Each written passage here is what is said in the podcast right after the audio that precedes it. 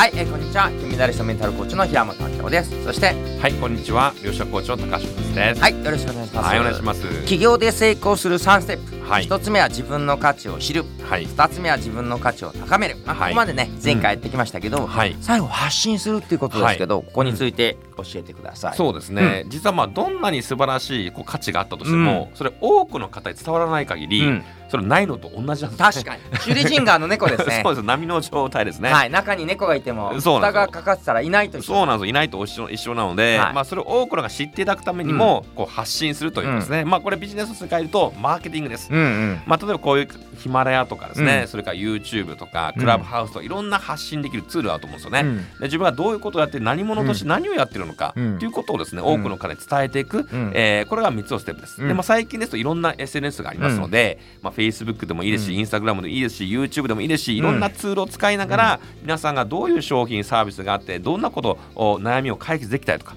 誰のためにこう役立つのかうん。っていうことをですね多くのが伝えていくっていう作業が、うん。まあ、起業するともそういう大事なポイントになってきますね。